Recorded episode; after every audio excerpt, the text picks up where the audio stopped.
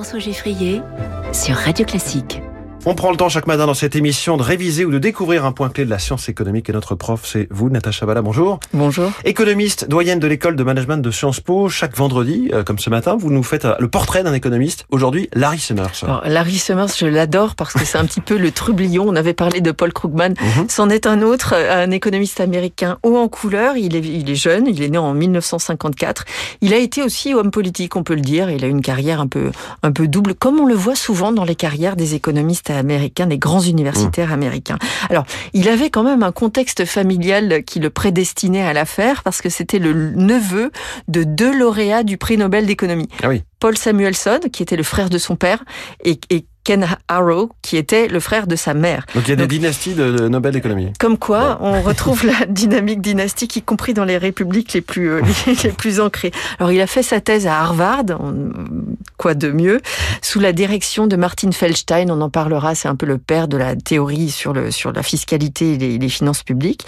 Alors, il est devenu président d'Harvard entre 2001 et 2006. Et il a finalement été no- nommé euh, professeur émérite. Enfin, il sera professeur vraiment jusqu'au bout. Il est aujourd'hui à l'école Kennedy euh, de, de, de Harvard. Alors, il est considéré comme un macroéconomiste appliqué. Il a été chercheur dans plusieurs champs, mais si on commence par sa carrière politique, il est dans le camp démocrate. Vous Oui. savez, il y a un petit groupe, vraiment un noyau dur dans, dans le camp démocrate. Il a été secrétaire au Trésor entre 99 et 2001, donc ça c'était l'administration Clinton, et il a fait partie de l'équipe de préparation de Barack Obama et aussi de l'équipe de transition. Donc il a été à ce moment-là à la direction du Conseil économique national, qui est un, un organe extrêmement important pour la formulation de la politique économique des États-Unis. Donc ça c'était dans les années 2010. C'est une période clé, on était juste après la grande crise de, de- de 2008. Euh, Complètement, c'est lui qui a fait. Il, il- a théorisé d'ailleurs be- beaucoup des excès qu'on a qu'on a dû analyser en temps réel euh, euh, à l'époque. Mm. Donc c'est un chercheur qui a beaucoup beaucoup produit. Il a fait plus de 100 articles dans des dans des revues euh, les, les, les plus prestigieuses, c'est ce qui, celles qui servent de référence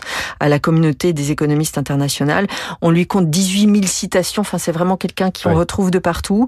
Euh, sa- ses plus grandes publications, son plus grand nombre de publications, c'est dans la sacro-sainte American Economic Review, donc c'est la plus la, la, la plus belle des revues. Euh, donc il fait partie du top euh, Mm. 20 ou 30 des, des, des plus grands économistes euh, mondiaux. Quand vous dites c'est un macroéconomiste appliqué, Mm. euh, concrètement, dans quel genre de champ? Oui, alors appliqué aux questions de politique, à tel point qu'il est devenu lui-même euh, quelque part politique, il a Mhm. eu trois contributions majeures. Une première, c'est en économie du travail.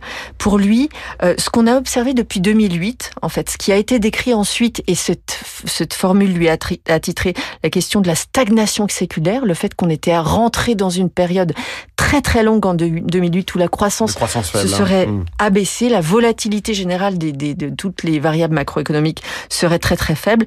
Ça, pour lui, ça s'accompagne aussi d'un phénomène sur le marché du travail qui est un peu sans retour, qui est euh, cet effet d'hystérèse. Donc, le fait qu'une fois qu'on est éloigné du marché du travail, on a eu l'occasion d'en parler par Oui. le passé ici aussi, on n'arrive plus trop à, à- à en revenir. Et pour lui, ce qui s'est passé là, c'est assez irréversible. Et ça a du coup, deuxième thème de prédilection chez lui, des conséquences sur l'évolution des salaires. Et l'évolution des salaires par rapport à ce qui est important comme référence, c'est-à-dire la productivité du travail.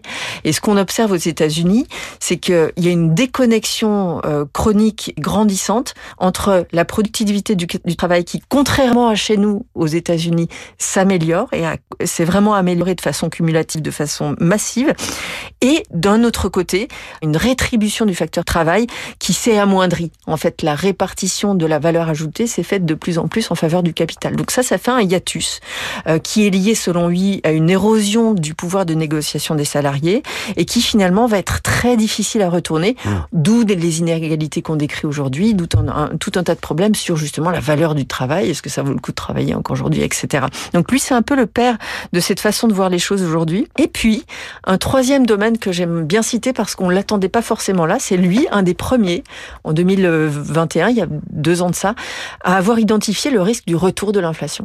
Donc, Bien euh, avant la guerre en Ukraine, euh, voilà, bien qui- avant aussi la remontée des cours du pétrole. qui s'était dit maintenant on est dans un environnement tellement quantitatif, on a perdu les, le compass, on a perdu la, la, la boussole Mm. sur les, les- les relations standards et donc que va-t-il se passer? Est-ce qu'on va pas avoir à faire face à une, un phénomène d'inflation un peu difficile à contrôler? Et on est dedans. Et donc il a eu raison effectivement, preuve qu'il est toujours à la page. Vous dites jeune, 1954, né en 1954. Je, je relève ce, ce critère de, de, jeunesse pour vous. Merci beaucoup. Tout est relatif. Natacha Valla, les classiques de l'économie. Je vous dis à lundi.